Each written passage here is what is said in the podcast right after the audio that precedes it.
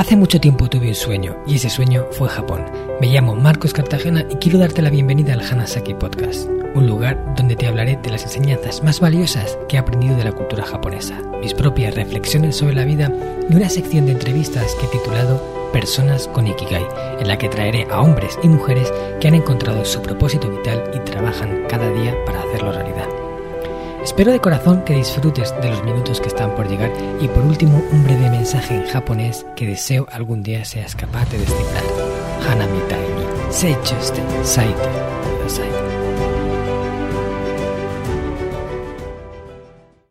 Hola a todos mis apreciados oyentes de Hanasaki Podcast Creciendo con Japón. Suki yanai koto yudaku suru no muskashi desu ka? Os he preguntado en japonés si es difícil para vosotros el hecho de aceptar algo que no es de vuestro agrado. Quizás este sea uno de los retos más grandes a los que el ser humano se enfrenta a lo largo de su vida. Aceptar cuesta y muchas personas se resisten generando frustración, ansiedad y sufrimiento en el proceso. Hoy me gustaría hablarte de la importancia de aprender a aceptar las cosas y quedarnos en paz con ellas. Si no trabajamos bien este punto, va a ser muy difícil que alcancemos una vida plena en la que podamos disfrutar de esa deseada paz interior que quiero ayudarte a conseguir.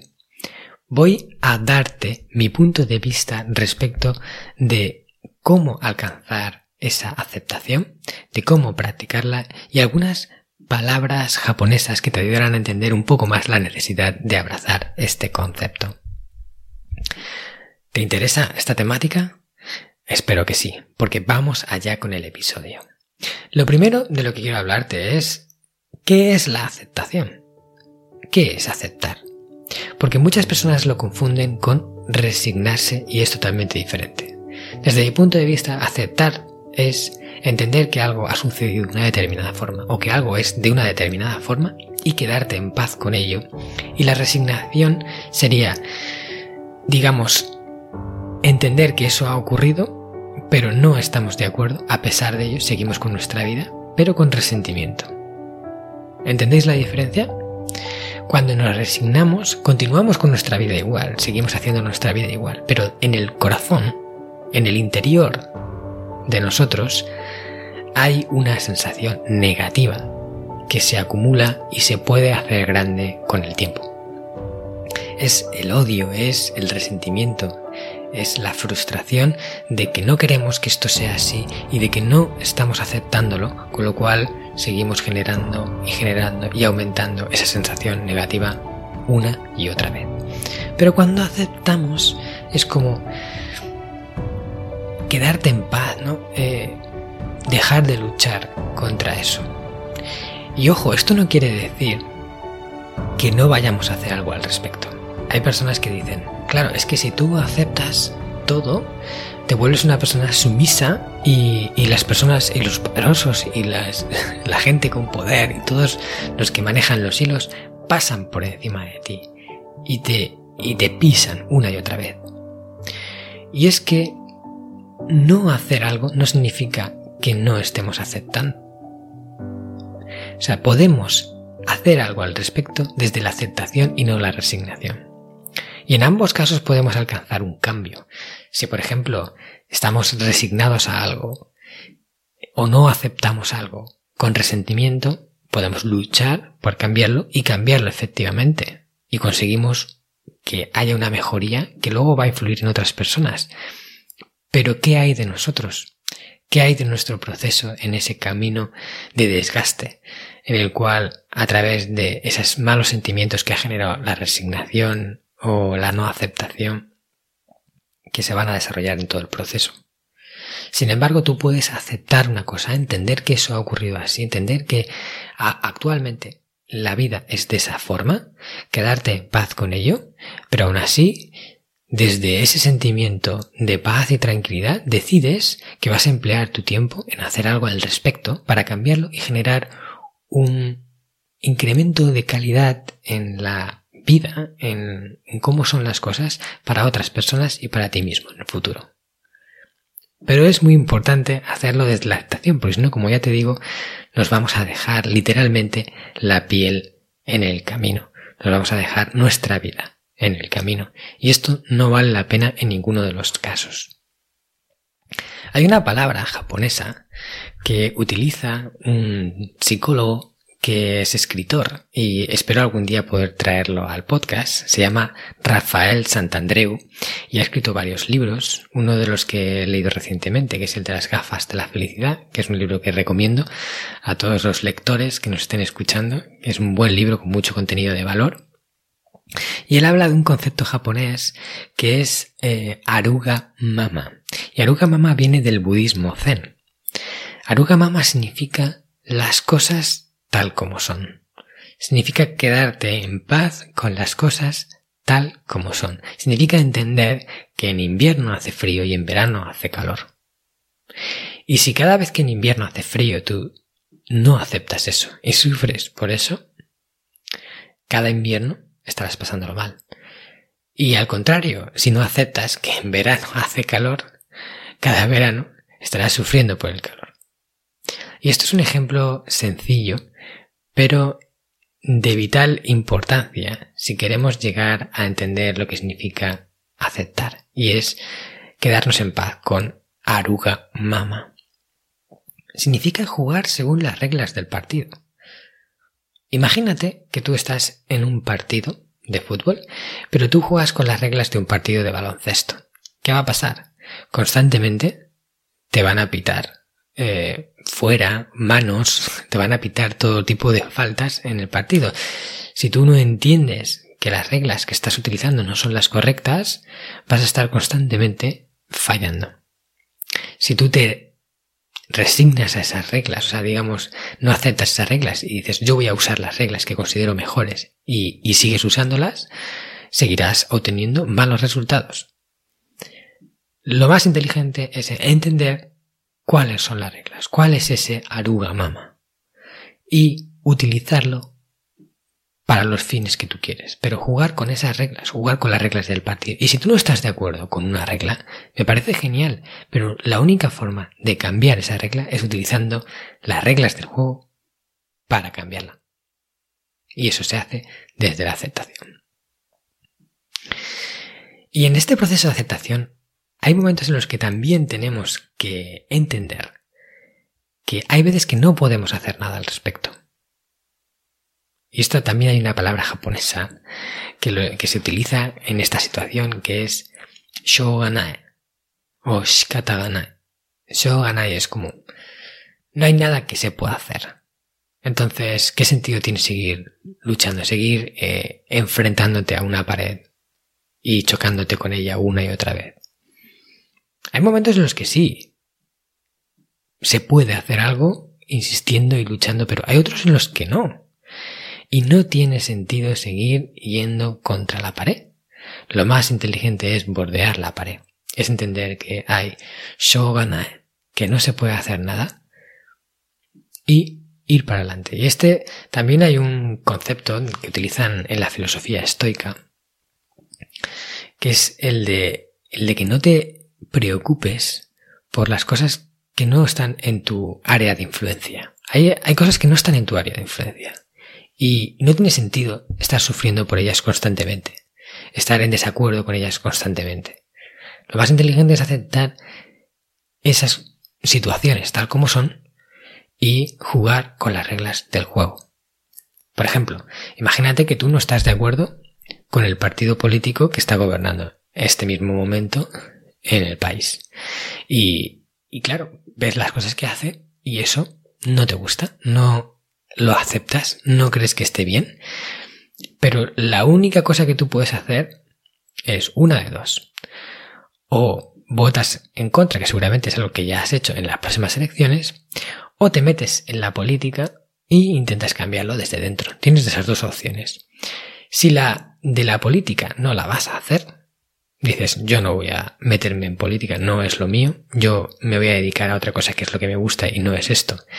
Y la otra opción que tienes es votar en contra o organizar una manifestación o lo que sea, pero si los recursos que puedes utilizar para cambiar o revertir esa situación son algo que tú no estás dispuesto a hacer, entonces lo mejor que puedes hacer es aceptarlo y seguir tu vida en paz con ello. Decir, bueno, pues ahora mismo el partido es este, se están haciendo una serie de cosas que yo considero que no están bien, pero es lo que se está haciendo y no hay nada que yo pueda hacer al respecto, con lo cual no tiene ningún motivo por el cual yo debería de preocuparme. Yo debería de estar sufriendo. Pues ya cambiarán las cosas. Y si para mí es tan injusto que hay que hacer al respecto, oye, pues me movilizaré, haré cosas y intentaré generar un cambio.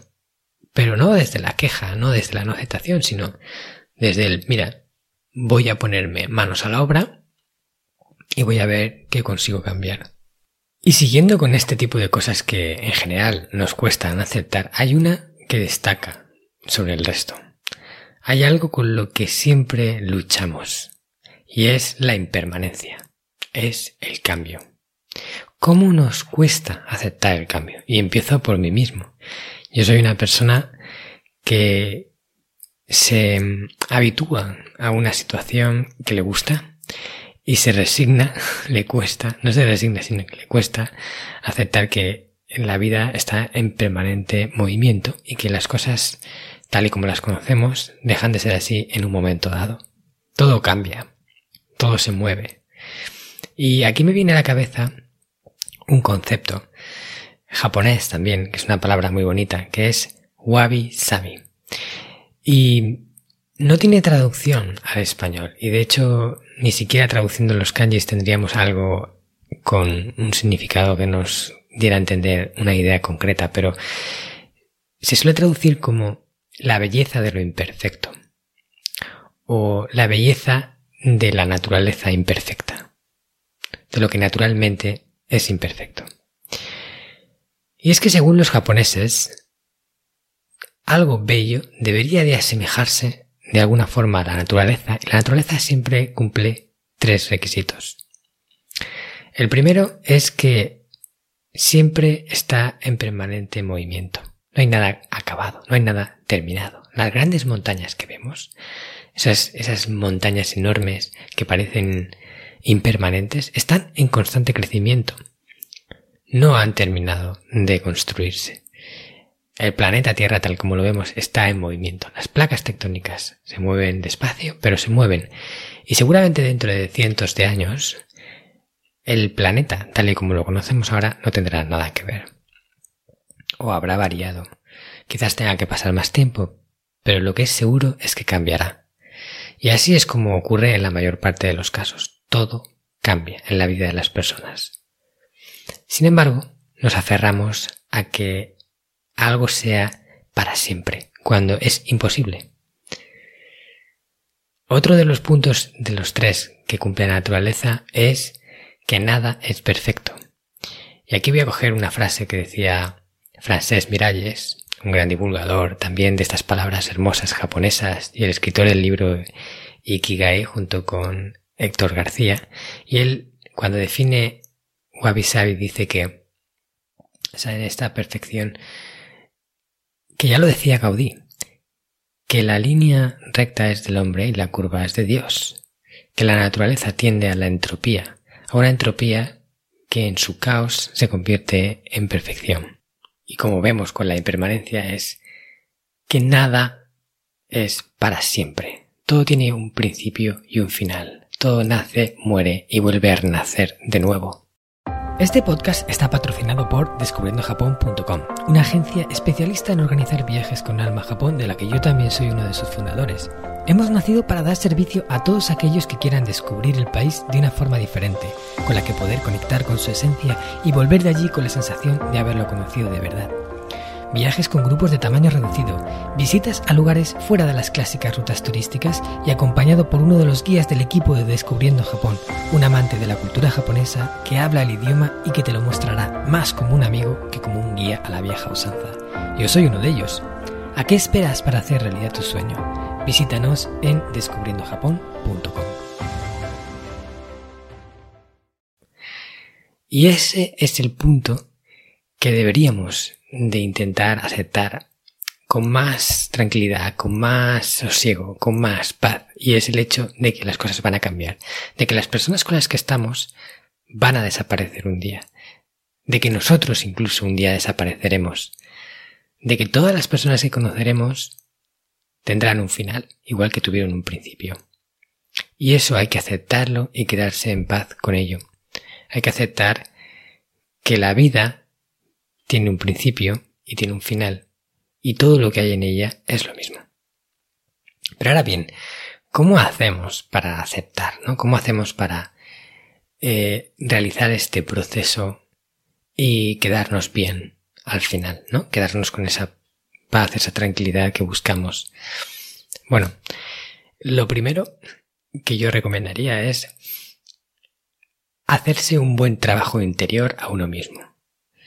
Yo siempre utilizo la técnica de hablarme a mí mismo para ser mi propio coach, para ser la persona que me dice las cosas. Y todo esto que hoy te estoy comentando en el podcast es algo que tenemos que repetirnos para entenderlo, porque en el momento en el que surge esa no aceptación, la única forma de romperla es hacerle entender a nuestra parte racional todos esos argumentos que defienden por qué deberíamos de aceptarlo y por qué no deberíamos de sentirnos mal por ello. Entonces, lo primero es hacerse un trabajo interior. Es decirse las cosas, es recordarse estas palabras, wabi sabi, aruga mama, shoganai. No hay nada que hacer, no está dentro de mi círculo de influencia, no tiene sentido que, que me resista a ello, no tiene sentido que luche y que me sienta mal por ello, simplemente es así como está ocurriendo, la vida no es perfecta pero bueno, siempre puedo poner un granito de arena para intentar que sea mejor y ahí es donde vamos. ¿Qué vamos a hacer al respecto? Si no vamos a hacer nada, pues oye, nos quedamos tranquilos ya que no vamos a hacer nada. Y si vamos a hacer algo, también nos quedamos tranquilos porque por lo menos estamos colaborando para hacer ese cambio. Luego también cuando en este proceso de aceptación interviene otra persona, que a veces nos cuesta también mucho aceptar por qué otros hacen unas cosas que consideramos que no son buenas. Y, aquí entra también el proceso de hacerse ese trabajo a uno mismo intentar entender a la otra parte, ponerse en el lugar de la otra parte, entender sus motivos, entender por qué ha hecho una cosa y no otra, y también incluso preguntarnos qué habríamos hecho nosotros en su situación, porque a veces eh, nos negamos a creerlo, pero en una situación igual habríamos tomado exactamente la misma decisión que esa persona tomó. Todo este, este tipo de argumentos nos ayudan a tener más empatía y a entender la otra parte. Incluso también podemos decirnos que quizás ni siquiera lo hizo con mala intención y fue fruto de la incompetencia o, o de la inconsciencia o de la ignorancia de la otra persona. Y nosotros directamente pensamos que algo está haciéndonos y en realidad no tenía nada que ver. Ha sido sin querer, ha sido fruto también incluso de la casualidad. Esto pasa mucho, por ejemplo, cuando imagínate que vas con el coche y alguien te pasa súper rápido a tu lado y te da un susto y se pone delante tuya y, se va a toda pastilla para adelante. Y tú lo primero que piensas es que esa persona está loca, que va con el coche y que va a matar a alguien, que además así no se puede conducir. Pero imagínate que esa persona acaba de recibir una llamada unos 20 minutos antes de que su hija está gravemente enferma y que tiene que ir corriendo a, auxiliarla. A lo mejor va en busca de ella, de, de solucionar una emergencia. Nosotros hemos juzgado que la persona estaba conduciendo imprudentemente cuando en realidad estaba haciendo algo que nosotros también estaríamos haciendo en su lugar. Este tipo de trabajo también mental nos ayuda a aceptar las cosas, es decir, y quedarnos en paz. Bueno, hemos visto una persona que va súper rápido, tampoco tenemos la información necesaria como para saber qué es lo que está ocurriendo, pues quédate tranquilo con ello. Intenta pensar en la, en la mejor opción. Dentro de todas las posibles, quédate con la mejor porque no la sabes. Si la supieras, pues bueno, ya la sabes y aún así habría que hacerse un trabajo para aceptarlo. Pero cuando incluso cabe la posibilidad de que ni siquiera tuviera mala intención, pues fíjate qué absurdo sería pasarlo mal por ello. Hay un, ejemplo que también ponía María Alonso Puig en una de, sus conferencias, en la que hablaba de un, padre que entraba al metro con sus dos hijos y sus dos hijos empezaban a armar mucho follón en el, en el metro. Y todos los demás estaban incómodos porque los niños no paraban de corretear de aquí para allá, incluso de gritar, de molestar. Al final, uno de los viajeros del tren se quedó ya que no podía aceptar la situación y, fue a hablar con su padre que parecía no estaba haciendo nada. Y le dijo, oye, ¿por qué no coges a tus hijos y les dices que aquí no se puede armar pollón? Y entonces el padre le dijo, sí, es, lo haría, en el resto de casos lo haría, sin embargo es que ahora venimos del hospital y nos acaban de dar la noticia de que su madre ha fallecido. Y seguramente están en, este estado pues porque no saben gestionarlo de otra manera, ni siquiera yo tampoco sé gestionarlo de otra manera, así que lo siento mucho. Claro, imagínate esa persona que fue a, darle un correctivo a ese padre malcriador cuando se entera de esa situación, pues todo cambia. Por eso, aunque no sé si esto tiene exactamente que ver con la aceptación o no, pero nos ayuda a entender mejor las situaciones y a quedarnos tranquilos con cosas que no podemos permitir, que no podemos aceptar. Y por último, hay un caso de aceptación también difícil, que es cuando en realidad sabemos que incluso la persona no tenía buenas intenciones al hacer algo y ha hecho algo que no estaba bien. Y no podemos aceptarlo, no podemos permitirlo. Es, es algo que esto es muy duro, sobre todo si, si nos afectaba a nosotros. Y en este caso, yo me vine a la cabeza las palabras de Buda, cuando hablaba justamente de estas situaciones en las que decía que la mejor herramienta para poder aceptar este tipo de acontecimientos son la compasión y el amor. La compasión porque tenemos que entender que la persona más perjudicada, la que más está sufriendo, es la que hace ese tipo de actos. Y aunque no vamos a permitirlo tampoco, y seguramente vamos a darle una consecuencia a ese acto, también para que esa persona aprenda que ese tipo de cosas no se pueden hacer y que todo los, lo que se hace tiene una consecuencia. Y es, yo creo que es bueno que no se quede algo impune pero a la hora de entenderlo, seguramente podemos intentar pensar en cosas como que qué vida habrá llevado esa persona para acabar haciendo ese tipo de, cosas. ¿Qué habrá pasado cuando era un niño? ¿Qué, infancia habrá tenido? ¿Qué, ¿Qué amistades habrá desarrollado?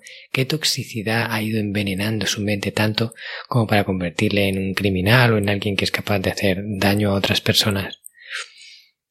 pues seguramente la vida que ha llevado ha sido muy dura. Y, es así cuando estudiamos el, pasado de los grandes criminales, de las personas más malas o, incluso de personas que no han hecho tampoco una cosa tan grave, pero que hacen cosas malas de forma habitual, si vemos su pasado, entendemos muchas cosas de su presente. Y aunque eso no lo justifica 100%, pero sí te permite entenderlo. Porque ¿qué habrías hecho tú si hubieras tenido esa vida? Ahí está la gran pregunta.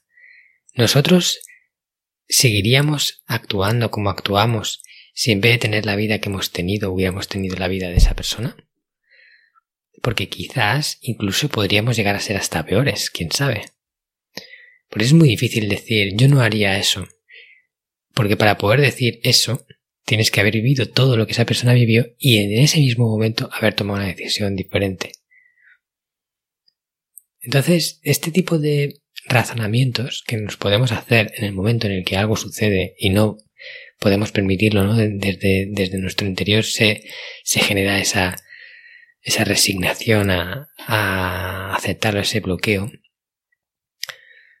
pues entendiendo a la otra parte, comprendiéndola, teniendo compasión por la otra parte, podemos llegar a quedarnos en paz con muchas cosas y muy graves. Y bueno, aquí es verdad que hay que estar también en el momento para ser capaz de aceptarlo. Para mí es fácil decirlo desde aquí, desde un podcast. Tendré que verme yo en esa situación cuando llegue, si es que llega, ojalá que no, pero si llega intentaré recordarme esto a mí mismo y intentar eh, dentro de lo posible calmar el odio, calmar el resentimiento y dejar de sufrir, quedarme en paz, porque será la única forma de vivir una vida digna. De la otra forma estaré condenado, condenado a seguir sufriendo, siempre que acuerde, me acuerde de ese tipo de acontecimientos.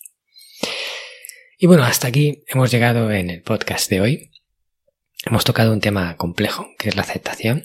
Os he dado algunos recursos, hay muchos más, por supuesto, pero estos son los que a mí me ayudan a, aceptar todo lo que os he comentado de estas palabras japonesas, eh, todas las, las, recomendaciones estoicas, que es una filosofía que ya sabéis con la que me comulgo mucho y que creo que tiene grandes enseñanzas, y todo este trabajo de, de compasión, de empatía y de comprensión, todo ayuda a aceptar que a veces las cosas no son como queremos, pero que aún así podemos seguir viviendo en paz con ellas.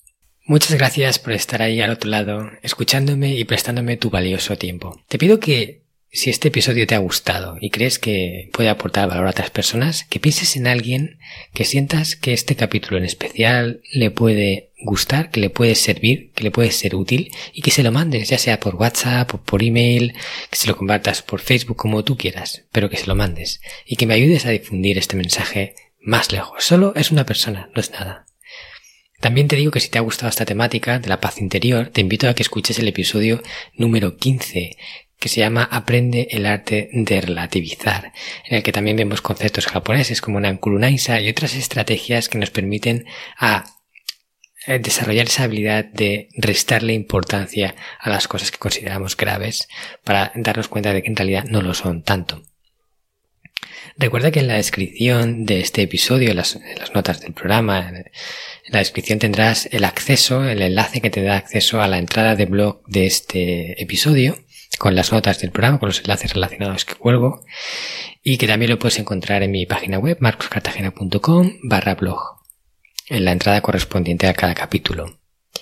También te informo de una gran noticia y es que la semana que viene saldrá un episodio de la sección de entrevistas de personas con Ikigai con un invitado estrella, uno de los referentes del desarrollo personal en español hablaremos con Sergio Fernández, fundador del Instituto Pensamiento Positivo, escritor de siete libros, varios de ellos bestseller y sobre todo una grandísima persona que nos explicará cómo alcanzar una mayor abundancia en nuestras vidas con un enfoque distinto que hasta ahora nunca había hecho.